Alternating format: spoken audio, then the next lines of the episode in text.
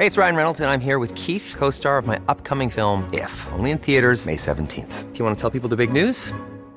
All right, I'll do it. Sign up now and you'll get unlimited for $15 a month in six months of Paramount Plus Essential Plan on us. Mintmobile.com slash switch. Upfront payment of $45 equivalent to $15 per month. Unlimited over 40 gigabytes per month. Face lower speeds. Videos at 480p. Active Mint customers by 531.24 get six months of Paramount Plus Essential Plan. Auto renews after six months. Offer ends May 31st, 2024. Separate Paramount Plus registration required. Terms and conditions apply if rated PG. Heraldo Radio. Bueno, pues terminaron las elecciones. El partido en el gobierno Morena sufrió algunos descalabros, pero continúa con una buena parte del control en la Cámara de Diputados y obtuvo, por supuesto, también una abundante cosecha en las gubernaturas por las que compitió. Pero Morena, pues no pudo, por ejemplo, con Nuevo León, no pudo con Querétaro, ni con San Luis Potosí o con Chihuahua, por ejemplo, por ponerle solamente algunos estados donde, pues, Morena no arrasó, no arrasó la ola Quinta. Sin embargo, destaca la Ciudad de México. ¿Por qué le digo esto? Bueno, pues el bastión de la izquierda, que Cuauhtémoc Cárdenas, ¿usted se acuerda de él? Bueno, pues él que afianzó en 1997 la izquierda en la capital del país. Bueno, pues ayer cambió de rumbo. La oposición obtendría nueve de las alcaldías contra siete de Morena y sus aliados. Más allá de la autocrítica, la principal explicación para el presidente y para la jefa de gobierno de la Ciudad de México de este resultado que obtuvo Morena en la capital del país es que hubo una campaña contra el partido, un complot que hizo que los ciudadanos no tuvieran la claridad, pues para saber por quién votar y para votar por Morena. ¿Usted qué piensa de esto que pasó el día de ayer, sobre todo aquí en la capital del país y también en muchos estados de la República? Queremos conocer, por supuesto, su opinión. Yo soy Blanca Becerril y esto es República H. Comenzamos.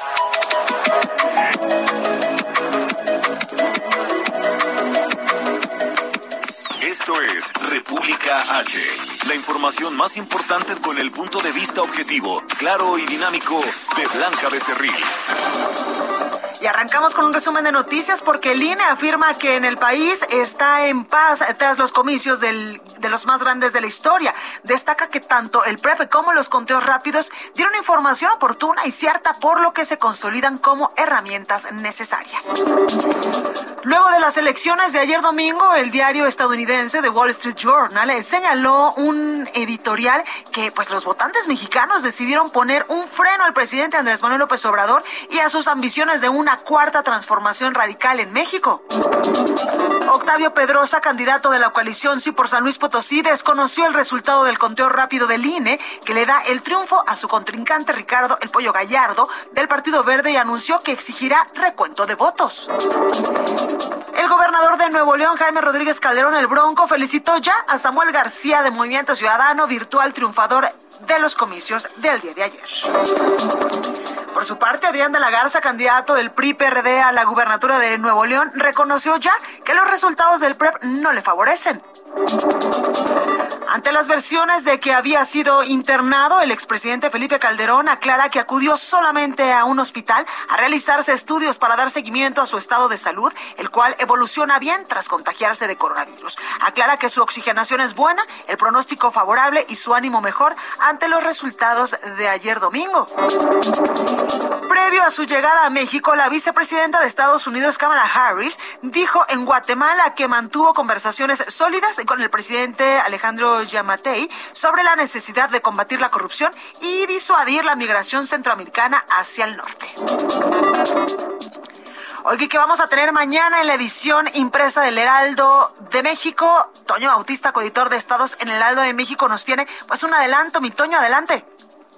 Blanca, ¿cómo estás? Muy buenas noches. Te saludo a ti, el escuchas de República H aquí en el Heraldo Radio. Bueno, pues seguimos con toda la cobertura de la Ruta 2021 y pues ahora el país va a tener una eh, un momento histórico y se prepara para pues contar con el mayor número de gobernadoras en toda su historia. Seis mujeres eh, pues ya tienen eh, acreditado su triunfo en estos comicios.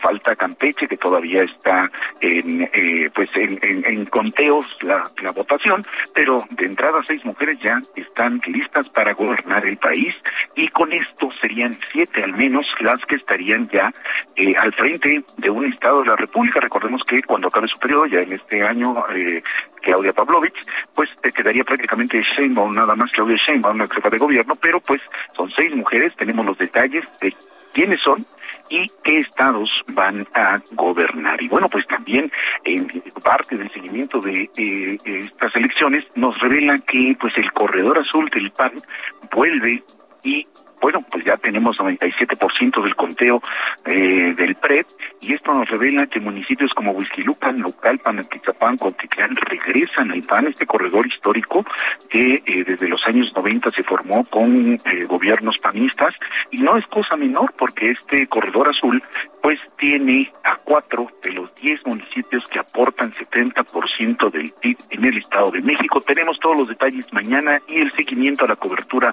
de estas mega elecciones blancas. Pues ahí lo tenemos, Vitoño, muchas gracias. Muy buenas noches. Buenas noches.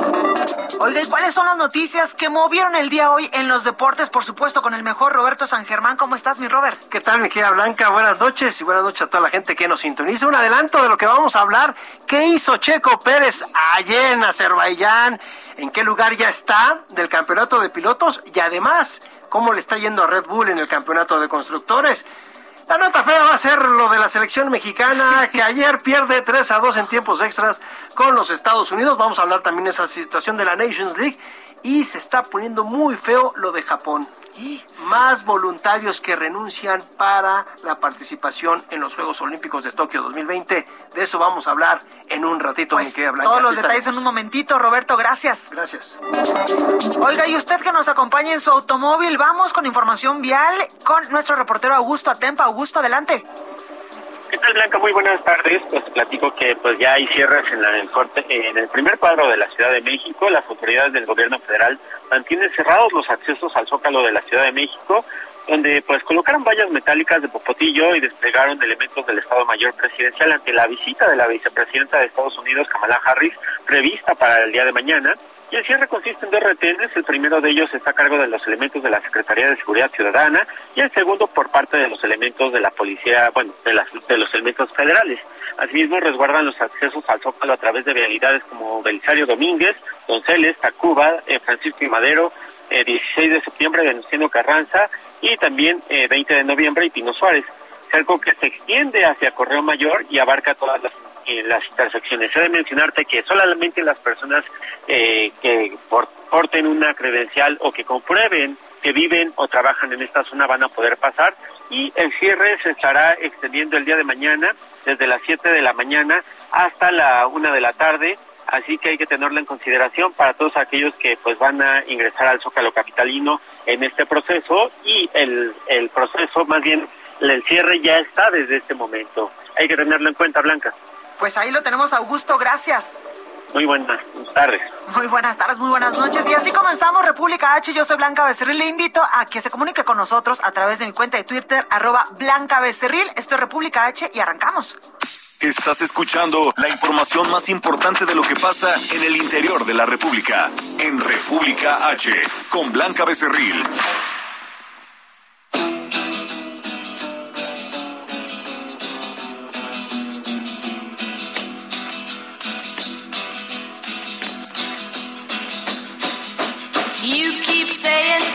Got something for me. Something you call love, but confess. You've been a messin' where you shouldn't have been a messin'. And now someone else is getting all your best. These boots are made for walking, and that's just what they'll do. One of these days, these boots are gonna walk all over you. Estamos, escuchando esta joya literalmente y es que mañana cumple 81 años de edad Nancy Sinatra, una actriz y cantante estadounidense quien saltó a la fama tras el lanzamiento precisamente de su álbum debut, esto en 1966, que incluye por supuesto esta canción que estamos escuchando y que es literalmente una joya. Ella nació en Nueva Jersey el 8 de junio de 1940. Es hija, sí, del famoso cantante Frank Sinatra, quien es todo un ícono en los Estados Unidos y en muchas partes del mundo usted no me diga que no ha escuchado y no se embelece escuchando pues a Frank Sinatra. Bueno, pues mañana es el cumpleaños 81 de Nancy Sinatra.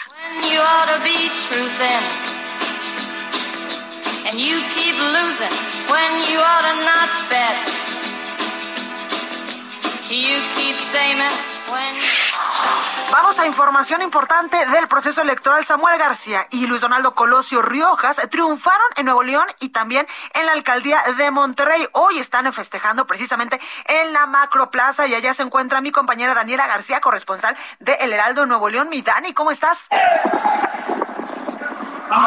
Muy bien, Blanca, te saludo con muchísimo gusto desde Monterrey, justamente en las afueras de este festejo que organizó el candidato, o bueno, virtual, gobernador Samuel García, junto con el candidato, el virtual alcalde, discúlpame Blanca, de Monterrey, Luis Donaldo Colosio. Estamos en la macroplaza de Monterrey, aquí transmitiendo en vivo, donde hace unos momentos salió Samuel García junto con su esposa Mariana Rodríguez a saludar a miles de simpatizantes que se encuentran aquí disfrutando ahora en este momento algunos grupos de música que estarán amenizando el momento hasta las diez y media de la noche, cuando se espera que salga finalmente, ahora sí, Samuel García a dar un mensaje más completo a todos los simpatizantes que se dieron cita aquí en este lugar, Blanca. Hay que mencionarlo, él ya es virtual eh, gobernador del estado de Nuevo León con el 36% del voto del estado de Nuevo León y el segundo lugar pues con un lejano 27%. Eh, Luis Donaldo Colosio también obtuvo pues un muy eh, irrefutable por encima del 16% del segundo lugar. esto también indica ya se ha dado a conocer por parte de los segundos lugares ambos candidatos de la alianza del PRI-PRD, Adrián de la Garza en el caso de la gubernatura y Francisco Cienfuegos en el caso de la alcaldía de Monterrey. Ambos ya salieron a lo largo de este día para reconocer el triunfo de los candidatos emesistas y felicitarlos, así como pues también se ha informado que les hablaron de forma personal para felicitarlos y ofrecerles apoyo. Blanca, es la información que tenemos hasta este momento. Seguiremos cubriendo este magno evento que tienen aquí en la Macroplaza frente al Palacio de Gobierno en, el centro de Monterrey. Oye, mi Dani, ¿cómo sientes el ánimo de la gente? Ayer que nosotros estábamos en cobertura, eh, pues de la mano contigo y con Heraldo Monterrey, veíamos mucha confusión porque la gente, pues hasta ayer no sabía quién había ganado la elección. Hoy ya las cosas son diferentes. Pero ¿cómo sientes el ánimo de la gente? Sí, Blanca, prácticamente se definió, pues como bien sabes, eh, muy temprano hoy por la mañana, 10 de la mañana fue cuando se estaba terminando el cómputo de las actas. Sin embargo, pues lo que te puedo comentar, la percepción de la gente en la calle y la que estoy viendo aquí en este momento, sí es una ola naranja. Hay mucho apoyo hacia el candidato, hacia el virtual gobernador Samuel García. Hay quienes todavía no estén muy de acuerdo con él, pero lo que vemos aquí es bastantísima, bastantísimas personas que se dieron cita a verlo el día de hoy. Pues ahí lo tenemos, mi Dani, muchísimas gracias. Estaremos pendientes, muy buenas noches. Gracias, Daniela García, corresponsal de El Heraldo en Monterrey, pues que estuvo también, por supuesto, ayer llevándole todos los detalles en esta cobertura especial que hicimos todos los que nos dedicamos a esto, todos los que trabajamos aquí en El Heraldo Media Group. Y gracias en verdad de corazón por seguirnos en nuestras diferentes plataformas, porque lo hicimos de todo corazón con el mayor profesionalismo y amando lo que hacemos para llevarle a usted la mejor información. Oiga, en punto de las 20 horas, el Instituto Nacional Electoral cerró ya el PREP, que es este sistema que provee los resultados preliminares de las elecciones. En este sentido, uno de los resultados que más ha llamado la atención es la conformación de la Cámara de Diputados y tengo en la línea telefónica a Elia Castillo, reportera del Heraldo, con los detalles. Elia, buenas noches, ¿cómo estás? Muy buenas noches, Blanca. Te saludo con gusto desde el Instituto Nacional Electoral, donde justo hace unos minutos concluyó, cerró el programa de resultados electorales preliminares.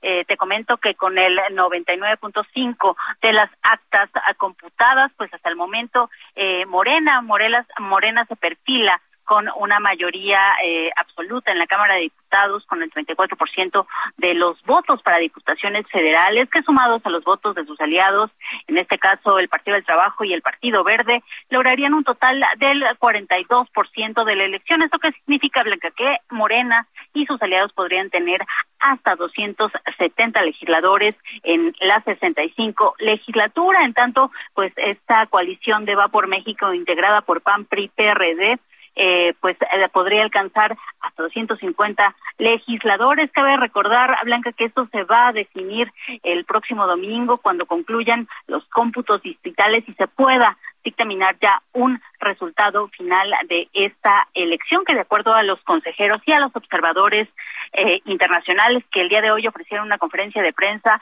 pues fue una elección histórica, no solo por ser la más grande, sino también por ser en la que la ciudadanía participó tuvo una mayor participación a pesar de ser una elección intermedia. En este contexto, Blanca, te comento que el día de hoy en esta conferencia de prensa los consejeros señalaron que con el resultado de la elección de este domingo, pues se conjura la intención de algunos eh, personajes de desaparecer al Instituto Nacional Electoral. Te invito a que escuchemos al consejero Ciro Murayama. Se ratifica que México necesita un árbitro independiente que no está alineado con nadie, con ningún partido, ni con el gobierno, tampoco contra el gobierno. Blanca, te comento que en este contexto el presidente, eh, el consejero presidente del Instituto Nacional Electoral, eh, Lorenzo Córdoba, pues respaldó lo dicho por eh, el consejero Ciro Murayama y señaló que luego de esta elección, pues la prueba es, es la prueba de que el electorado, el electorado confía en el INE y es una de las instituciones con más confianza de los mexicanos. Escuchemos cómo lo dijo. INE es de las y los ciudadanos. Quien quiera desaparecerlo, pues irá en contra de las y los ciudadanos. Así de sencillo que este mismo eh, lunes los observadores internacionales que participaron en la vigilancia de esta jornada electoral pues advirtieron que sería un error restarle autonomía al Instituto Nacional Electoral. Así lo comentó el representante de la misión de especialistas de Norteamérica, Armand Petcher. Escuchemos. Espero que el resultado que se dio el día de ayer este, sea evidencia de cuál es la posición del pueblo mexicano al respecto y que se siga fortaleciendo el sistema electoral de este país. Blanca, esta es la información que te tengo al momento. Te comento que con pues este resultado, con este cierre del PREP, pues eh, Morena eh, mantiene la mayoría eh, absoluta en la Cámara de Diputados, sin embargo pierde la mayoría calificada necesaria para la aprobación de reformas constitucionales. Hasta aquí el reporte que te tengo. Como siempre, Elia, muy completo. Muchas gracias. Muy buenas noches. Buenas noches. Oiga, ¿y cómo va este eh, programa de resultados eh, electorales preliminares locales?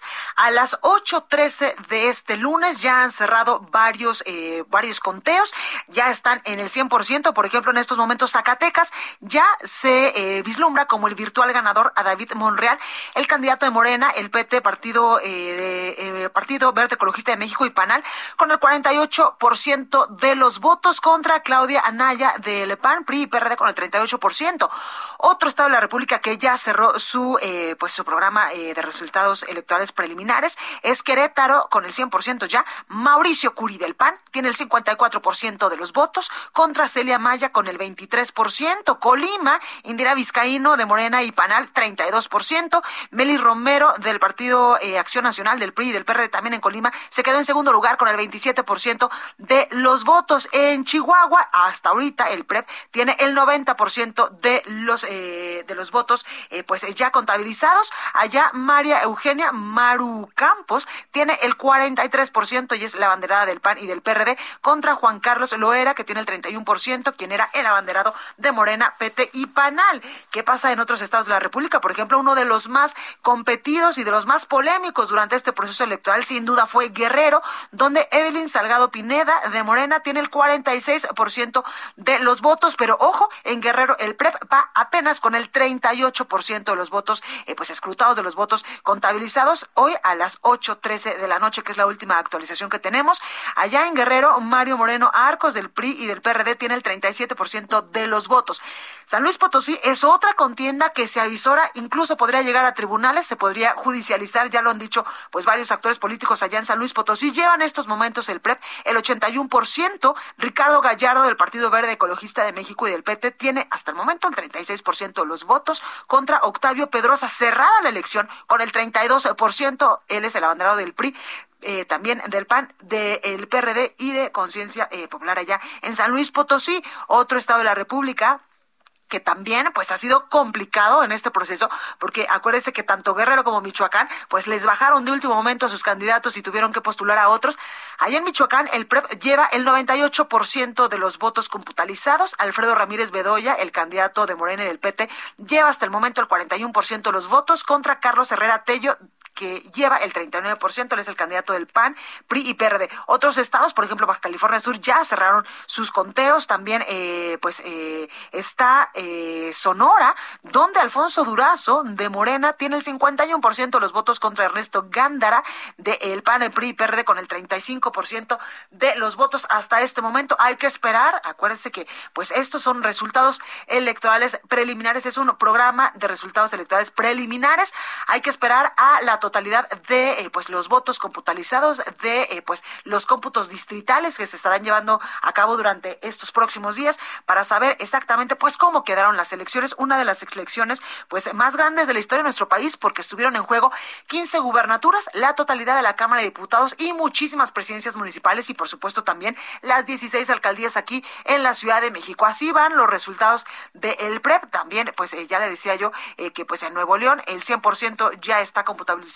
Samuel García con el 36%, que nos lo decía mi compañera Daniela García, ya están festejando en la macroplaza contra Adrián de la Garza del PRI y el PRD con el 27% de los votos. Hasta ahí va el PREP, hay que esperar todavía, pero yo le voy a dar pues todos los datos conforme vayan surgiendo en estos momentos. Oiga, y vamos con mi compañero Gerardo Suárez, porque esta tarde se dio a conocer que el expresidente Felipe Calderón ingresó al hospital ABC ubicado en las inmediaciones de observatorio debido a complicaciones por el coronavirus. Sin embargo, en redes sociales, pues el expresidente comentó que solo fue a realizarse un estudio de salud. Gerardo Suárez, adelante, ¿cómo estás? Muy bien, muy buenas noches, Blanca, para informar precisamente que el expresidente Felipe Calderón acudió a este hospital, al ABC de observatorio, en la alcaldía Álvaro Obregón, para ser atendido sobre COVID-19. En un primer instante se había mencionado, nos habían indicado que había ingresado a este hospital pues para ser internado en un proceso de observación. Más tarde, el exmandatario dijo que debido al, al COVID-19 que padece, acudió a este centro médico a realizarse estudios y llevar a cabo también un seguimiento de su estado de salud. Hasta el momento dijo que continúa con una buena evolución, con oxigenación en niveles adecuados para ante esta enfermedad y que el pronóstico es favorable. Blanca, hace una semana, apenas el, el martes 1 de junio, el expresidente Calderón Hinojosa había confirmado que había dado positivo a COVID-19 después de realizarse una prueba diagnóstica. En ese momento dijo que los síntomas eran leves y que estaría atento de su salud, pues ya a una semana de este contagio acudió al hospital para realizarse estos estudios. Y bueno, también en cuanto a la pandemia de COVID-19, esta noche la Secretaría de Salud reportó 228.838 defunciones acumuladas, 34 más que el día anterior. Y hay que aclarar algo porque en la conferencia vespertina, el director general del Senaprese, Roy López Ridaura, presentó en sus diapositivas una cifra de 241.662 muertes confirmadas, lo que significaba más de 12.000 nuevas defunciones. Sin embargo, al preguntarle sobre el tema, el subsecretario Hugo López Gatel reconoció que esta cifra de más de 241.000 muertes estaba equivocada y que se debía a un error en la suma de muertes confirmadas y sospechosas. Al final aclaró que la cifra de muertes confirmadas hasta hoy es de 228.804. Esta es la información que te tengo, Blanca. Muchísimas gracias, Gerardo. Muy buenas noches. Buenas noches. Oiga, y vámonos hasta Guerrero porque después de una polémica campaña, Evelyn Salgado lleva la delantera de la elección para la entidad guerrerense. Carla Benítez, nuestra corresponsal, nos tiene los detalles. Carla, adelante. Hola Blanca, un saludo al auditorio. Pues como lo comentas, Evelyn Salgado Pineda aventaja aquí en Guerrero con ocho puntos porcentuales sobre su contrincante Mario Moreno Arcos. Hace unos minutos la morenista celebró aquí en el Zócalo de Acapulco la ventaja que le da el programa de resultados preliminares, así como el conteo rápido del Instituto Electoral de Participación Ciudadana en el Estado. En el evento, tanto Evelyn como la dirigencia estatal y su padre Félix Salgado celebraron que pese a las trabas que les fueron interpuestas tras perder la candidatura original de Salgado Macedonio por no presentar casos de precampaña, Morena haya ganado la gubernatura este, hasta este momento pues perfilada a ellos como los ganadores en el estado. Salgado Pineda aseguró que ella gobernará y no lo hará su padre. Asimismo, Félix Salgado reiteró que hoy regresa al Senado, por lo que dijo será su hija la encargada de llevar toda la batuta en el Estado. Sin embargo, sí dijo que hará recomendaciones sobre las personas que puedan ocupar los cargos públicos en el gobierno de su hija. Por otra parte, Mario Moreno Arcos, previo al festejo de Evelyn Salgado en Acapulco, aseguró que él todavía no se da por derrotado, pues hasta el momento solo se han contabilizado el 36%, 36 de las actas en el Estado Blanca. Pues ahí lo tenemos, Carla Benítez. Muchísimas gracias por esta comunicación y estamos al pendiente del resultado de este, eh, pues de esta elección allá en Guerrero, de las más competidas y de las más polémicas. Claro que sí, Blanca, pues como bien lo comentas desde el principio, la, la candidatura de Félix Salgado fue una de las mayormente señaladas, sobre todo por las denuncias y la investigación de la, eh, que hay en contra del senador con licencia aquí en la Fiscalía del Estado. Seguiremos pendientes de la información que vaya saliendo durante el transcurso de la noche. Muchas gracias, Carla. Cuídate mucho. Buenas noches, Blanca. Buenas noches. Oiga, vamos a un breve corte. Yo soy Blanca Becerril, esto es República H. No se vaya, que yo vuelvo con más información.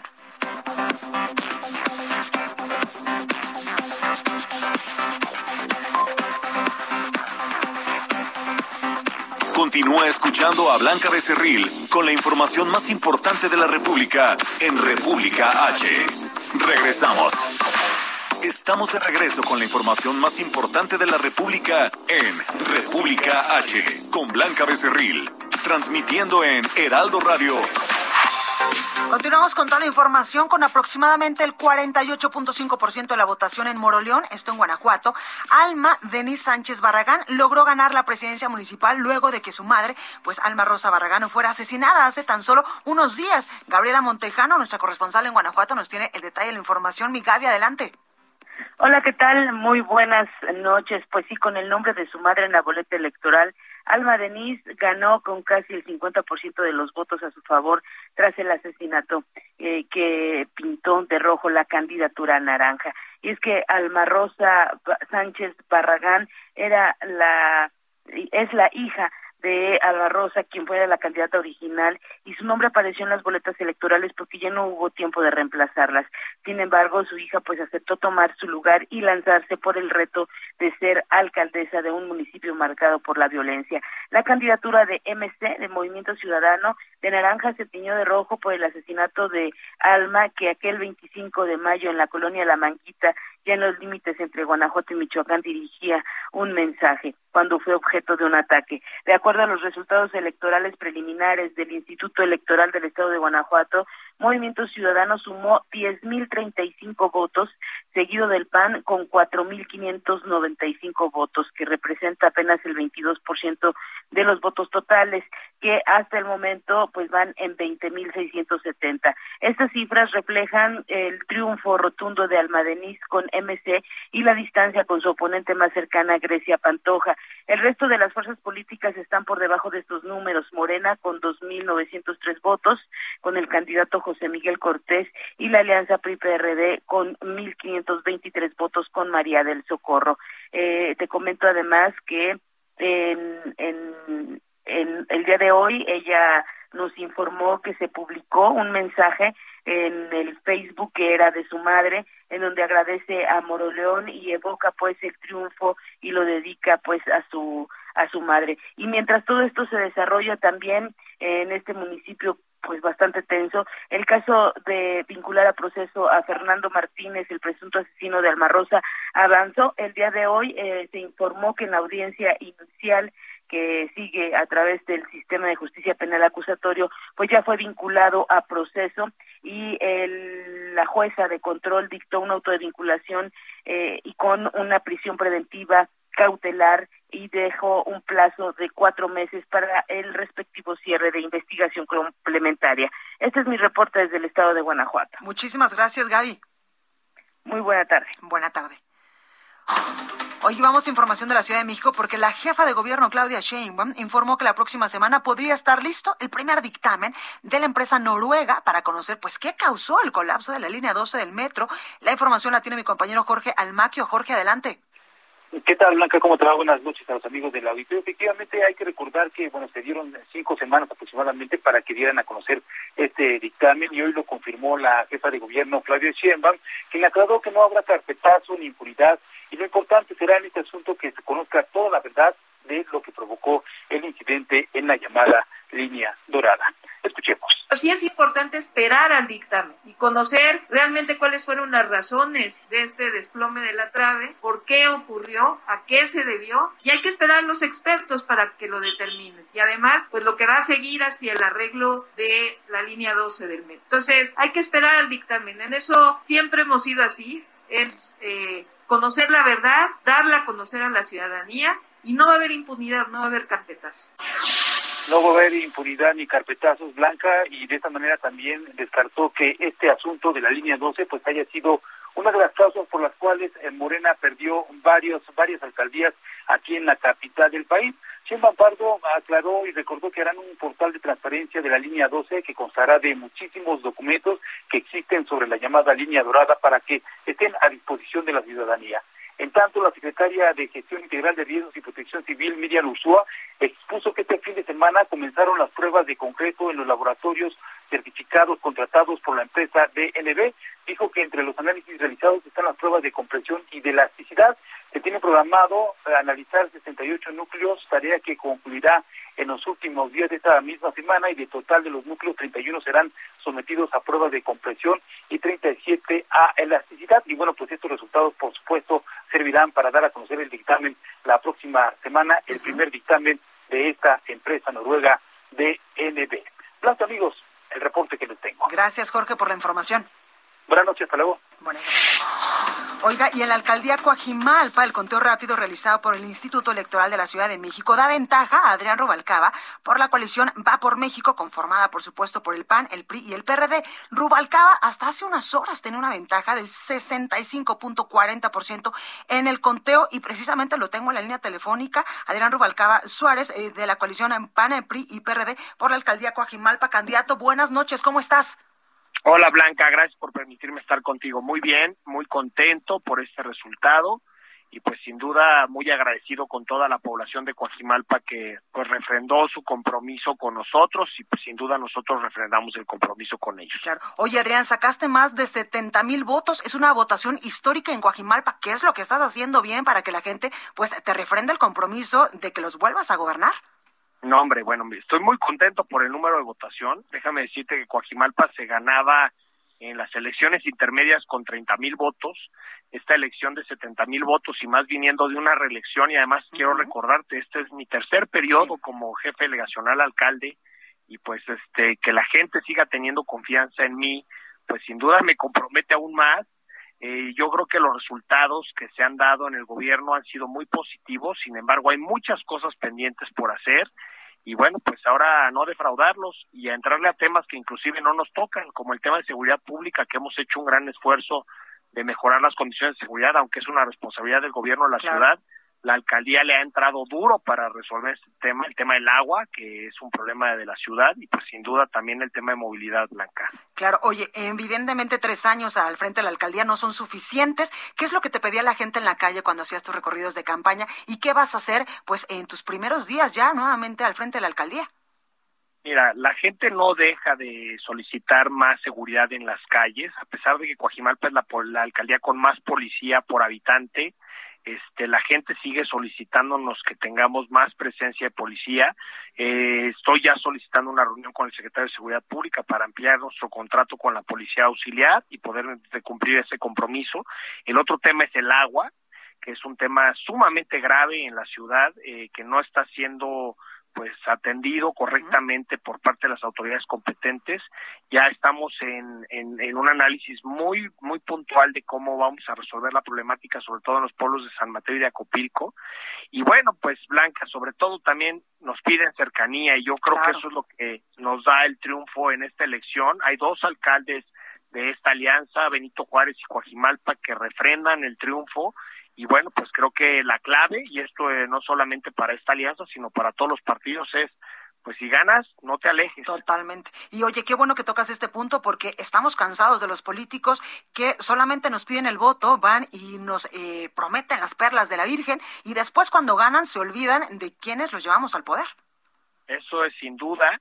Déjame decirte y aprovechar este espacio a todos los que participaron en las jornadas electorales, pues esa recomendación que se mantengan cerca de la población. Y bueno, pues a los que compitieron en Coajimalpa, pues mi reconocimiento a mis este adversarios, sobre todo Movimiento Ciudadano que se portó al nivel. Y bueno, mis mejores deseos para aquellos que no no lograron el éxito, sobre todo del Partido Morena. Claro. Oye, Adrián, eh, veíamos ayer que la Ciudad de México cambió la reconfiguración política. Ya no hay tantas alcaldías que va a ser gobernada por Morena. Ahora, pues eh, tenemos muchas alcaldías que van a ser gobernadas por esta alianza precisamente entre el PAN, el PRI y el PRD. Cuéntame, ¿tú cómo estás viendo esta alianza? Eh, ¿Cuánta vida más tiene?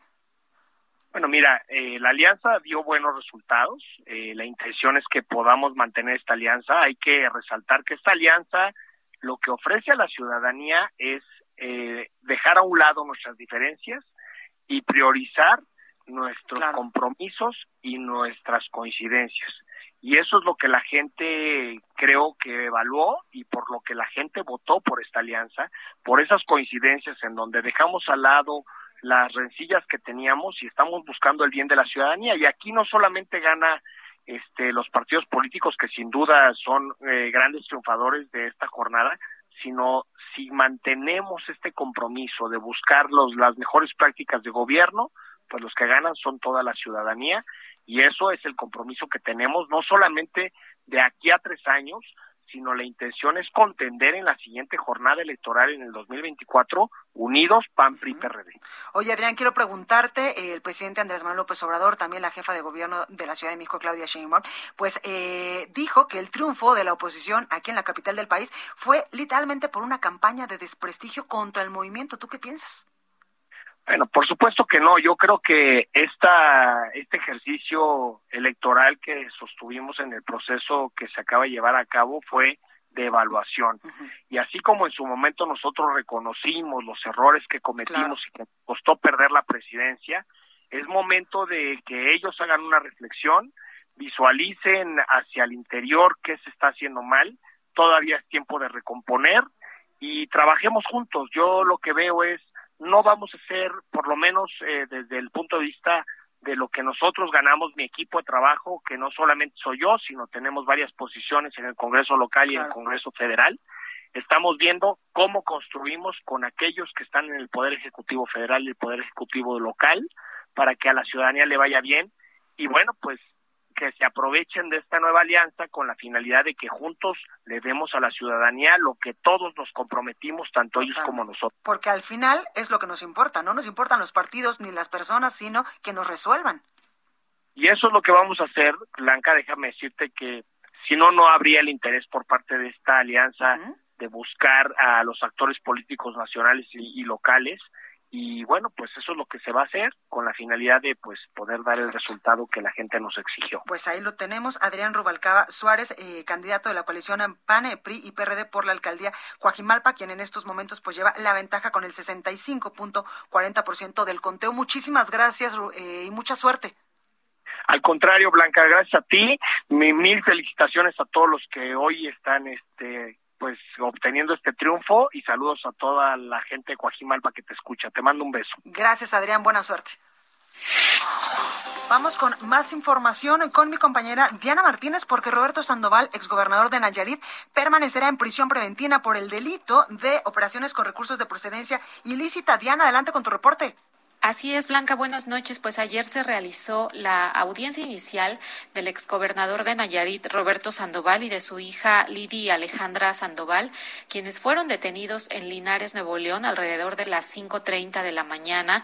Eh, esto con base en una orden de aprehensión por el delito de operaciones con recursos de procedencia ilícita, conocido como lavado de dinero. En esta audiencia, la Fiscalía General de la República les dio a conocer a ambos, tanto al exgobernador como a su hija, los hechos que se les imputan.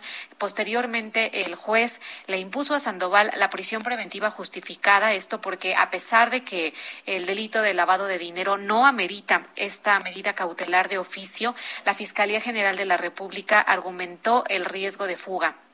Sandoval debe permanecer en el Centro Federal de Reinserción Social El Rincón, en Tepic, Nayarit, y en el caso de su hija Lidia Alejandra, el juez determinó que permanezca en libertad. Eh, sin embargo, debe portar un brazalete electrónico. Además, tuvo que pagar un millón y medio de pesos como, como fianza, y tanto Sandoval como su hija solicitaron la duplicidad del término constitucional para reunir pruebas a su favor, por lo que su situación jurídica se resolverá hasta el próximo 12 de junio.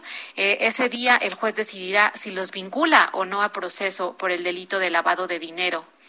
Eh, Blanca, recordarás que eh, desde el primero de marzo la Fiscalía informó de esta orden de aprehensión que un juez federal de Nayarit emitió contra el exmandatario estatal y su hija por lavado de dinero en detrimento de las finanzas económicas de la entidad. Detalles, Diana, gracias. Oiga, ¿y qué le parece si hoy es lunes, lunes de ciencia? Vamos con Oriana Trejo para ver qué nos preparó esta semana. Oriana, adelante. Es callada, tímida, pero nada inocente. Se trata de la contaminación lumínica ese resplandor naranja que podemos observar en el cielo nocturno, producto de la iluminación excesiva y deficiente que existe en las urbes. A diferencia de la contaminación ambiental, para la lumínica existen pocos mecanismos de control y su peligrosidad es prácticamente desconocida entre la sociedad. Y es que, como algo que nos beneficia tanto, puede causarnos daño. La respuesta se encuentra en los excesos pues a lo largo de los años, la luz ha pasado de ser un elemento que otorga seguridad a uno de decoración, lo que ha provocado que su uso incremente en forma exponencial, ocasionando drásticos cambios en el ambiente, del cual insectos, aves y mamíferos que emplean la oscuridad como bioindicador han sido testigos. La humanidad no se queda atrás, pues a consecuencia de la presencia de luces, nuestros horarios se han modificado potenciando trastornos como el insomnio, la fatiga o la irritabilidad cada vez más presentes entre habitantes de las ciudades.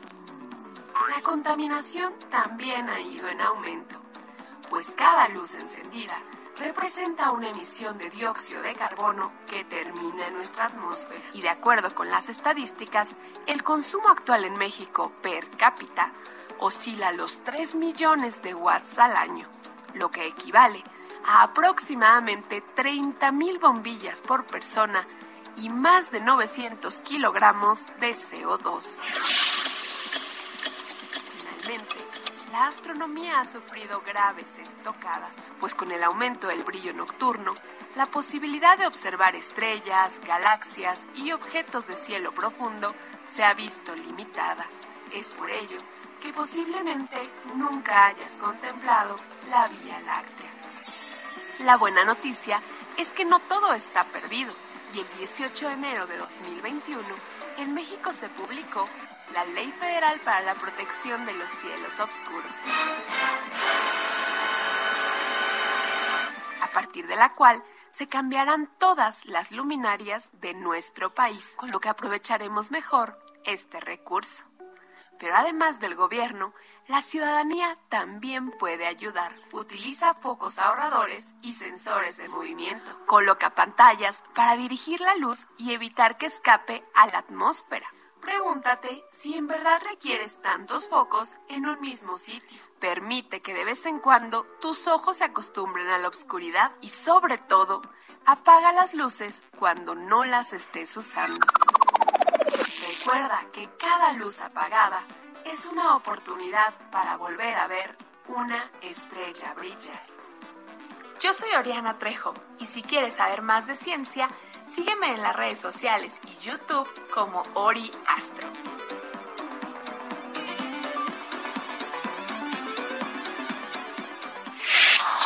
Oiga, y si usted va al aeropuerto, tome nota porque hay un dispositivo esta noche, por supuesto, con motivo de la llegada de la vicepresidenta de Estados Unidos, Kamala Harris, a nuestro país. Alan Rodríguez nos tiene el detalle. Alan, adelante. Hola, ¿qué tal, Blanca? Amigos, muy buenas tardes, muy buenas noches. Nos encontramos nosotros en estos momentos en el hangar de la región militar número 19, esperando para pasar al patio de maniobras desde donde podremos observar el aterrizaje de Kamala Harris, la vicepresidenta de los Estados Unidos mexicanos. Espera que ese aterrizaje ocurra a las 10.40 de la noche. Ella proviene del país de Guatemala y pues bueno, viene a discutir los temas de la agenda binacional, como lo es principalmente el tema de la migración. Quiero comentarles que debido a esta situación y al traslado hacia la zona centro de la Ciudad de México, se estará implementando un importante dispositivo de seguridad por parte de la Secretaría de Seguridad Ciudadana, avenidas como lo es el Eje 1 Norte, Angares y también el circuito interior. Ya se encuentra en estos momentos con un importante dispositivo por parte de la Secretaría de Seguridad Ciudadana, los agentes de tránsito, quienes estarán realizando los cortes a la circulación pertinente para que toda la comitiva de la vicepresidenta se desplace hacia la reunión próxima que tendrá con personal de la Secretaría de Relaciones Exteriores. También destacar que en la zona centro de la Ciudad de México, en el Zócalo, pues desde ayer tenemos el acceso restringido a esta parte de la Ciudad de México y únicamente se permite el acceso a personal que haya acredite que trabaja en esta zona. Por lo pronto, es el reporte que tenemos. Estaremos muy al pendiente de la llegada de esta importante visita a nuestro país. Muchísimas gracias, Alan. Estamos al pendiente, buenas noches. Gracias. Y precisamente hablando de Kamala Harris, de esta vicepresidenta de Estados Unidos que anda en Guatemala, pero ya viene para México, bueno, pues tengo un adelanto de su agenda, de lo que hará el día de mañana, este eh, martes 8 de junio en el país. A las 10 de la mañana con 5 minutos se tiene prevista que la vicepresidenta de Estados Unidos, Kamala Harris, pues eh, tenga una reunión con el presidente López Obrador para firmar un memorándum de entendimiento entre estas dos naciones eh, para establecer estrategias eh, entre pares para la cooperación en materia de medio ambiente por supuesto, en el marco del Triángulo Norte. Después, a las 10 y 10 de la mañana, el día de mañana, la vicepresidenta Kamala Harris, eh, pues, eh, posará en una foto oficial con el presidente de México, Andrés Manuel López Obrador. Esto será, por supuesto, allá en Palacio Nacional. Estos son dos eventos que en un primer momento, pues, ya le hemos, pues, informado de primera mano de lo que hará mañana aquí en nuestro país la vicepresidenta de Estados Unidos. Y ya está con nosotros mi Robert San Germán con lo mejor de los deportes. ¡Qué triunfo del Checo Pérez! Estoy anonadada. Ayer no podía creerlo. No, bueno, bueno Qué buenas bien noches. fue. ¿Cómo estás, mi Sí, Robert? Blanca. Y gente que nos sintoniza. Sí, le fue muy bien a Checo. La verdad, muy buena carrera. Recordando que él regresó o inició en el sexto lugar y fue trepando, ahora sí que posiciones, hasta que llegó a la primera. Ya nos cayó la boca a todos. No, bueno, y nos la recayó. O sea, la verdad es que con lo de Checo fue muy importante, sobre todo por cómo se estuvieron dando las cosas. Hay que recordar que al principio de la, de- ahora sí, de que este serial de Fórmula 1, Checo dijo, denme cinco carreras para poder ya conocer el auto y empezar a dar resultados. La sexta carrera ya ganó un gran premio, el de Bakú, el de Azerbaiyán. Además de esto es muy Dirían, interesante. espérenme que voy llegando. Exactamente, exactamente. Y te voy a decir un dato bien interesante. Es el segundo mexicano que logra dos podios en primer lugar. El primero fue Pedro Rodríguez en Bélgica y Sudáfrica. O sea, lo empató también y lo va a superar. Entonces, vamos a decir que Checo va a ser nuestro mejor piloto en la historia. Ahí viene Patricio Ward, este muchacho que está en la NASCAR, que va a hacer también bien las cosas. Pero ahorita Checo es la portada de ocho columnas, ¿eh? Totalmente. O sea, Checo es muy importante. No, además lo que ha luchado, lo que le ha le ha costado, costado. y además de estar con Red Bull, un equipo que apostó por él y que hoy, fíjate, para que nos demos una idea de lo que ha funcionado Checo, ya tiene 174 puntos Red Bull en el campeonato de constructores. Mercedes tiene 148. O sea, ya le está sacando un buen puntaje para lo que es la competencia. Luego viene Ferrari con 94, McLaren con 92 y Alfa Tauri con 39. Pero aquí lo interesante para Checo es el campeonato de pilotos. Ya es tercero de la general. Checo ya tiene 69 puntos. Arriba de él está Lewis Hamilton con 101 y Verstappen con 105. Es el mandamás en los pilotos. El siguiente gran premio va a ser el de Francia de 12 a 14 de marzo. A veremos cómo le va a Checo en dos semanas. ¿Y el podio cómo quedó? Sí, sería Sergio Pérez, Sebastián Vettel y Pierre Gasly. No, es- a ver, estoy hablando marzo, perdón, junio. Yo que estoy diciéndole, sí, se me fue a mí, discúlpeme a mí cómo va a ser marzo, discúlpeme. Pero es el Gran Premio de Francia. Bueno, Entonces, debo de aceptar, eh, mi Robert, que ahorita también, eh, pues la gente que nos escucha, con tanta cosa de las elecciones, de la pandemia. Ya no sabemos ni en qué día vivimos. No, no, no, yo sí sé en qué día viví, nada más me equivoqué. La verdad es que esa es la neta, ¿no? Pero sí, te digo, va a ser en dos semanas en Francia y ya veremos cómo le va a Checo. Hay que recordar el podio de ayer. Pérez, Betel y Gasly fueron los que llegaron. Así que Checo, bien por él, bien por Red Bull y la gente está encantada con él porque además las ventas claro, crecieron. Desde que llegó Checo, Red Bull está vendiendo en cantidades industriales en este lado del continente y sobre todo en México. Y ayer esto ha sido una locura entre camisas, entre gorras, playeras, chamarras, ¿no? Pero bueno, eso fue lo bonito. ¿Y lo malo? La selección nacional. Uh, Regresaron a las andadas. Fíjate que Estados Unidos no le ganaba a México en un torneo de la CONCACAF desde hace 14 años. Pero ayer, híjole, México jugó bien, porque hay que decirlo, ¿sí? Pero la verdad es que ayer se equivocaron mucho. A balón parado, los balones por aire nos son nuestro coco. No podemos. Y gana bien Estados Unidos 3 a 2 a México con un penal dudoso, pero le ganan bien. Pierden el final ¿sí? de las Nations League. Y bueno, a ver qué pasa ahora en la Copa Oro.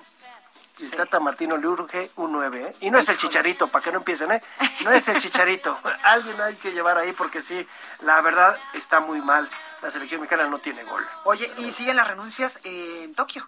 Sí, hoy fueron 3.500 voluntarios, ya van 13.000 o 14.000 voluntarios que renuncian y todo por la COVID-19. Pues ahí lo tenemos, mi Robert, muchas gracias. Gracias a ti. Oiga, hasta aquí este programa. Yo soy Blanca Becerril, esto fue República H. Por supuesto que quiero agradecer a Gustavo Martínez en la ingeniería, Emanuel Bárcenas en la operación, Orlando Oliveros en la realización y Georgina Monroy en la coordinación de invitados y redacción y por supuesto Ángel Arellano en la producción general. Yo soy Blanca Becerril, lo espero el día de mañana en punto a las 8 y lo dejo por supuesto con la hija del famoso Frank Sinatra. You keep saying when you ought to be a changing. Now what's right is right, but you ain't been right yet. These boots are made for walking, and that's just what they'll do. Esto fue República H, la información más importante de lo que pasa en el interior de la República, con el punto de vista objetivo, claro y dinámico de Blanca Becerril. Continúa escuchando Heraldo Radio, donde la H suena y ahora también se escucha. Una estación de Heraldo Media Group.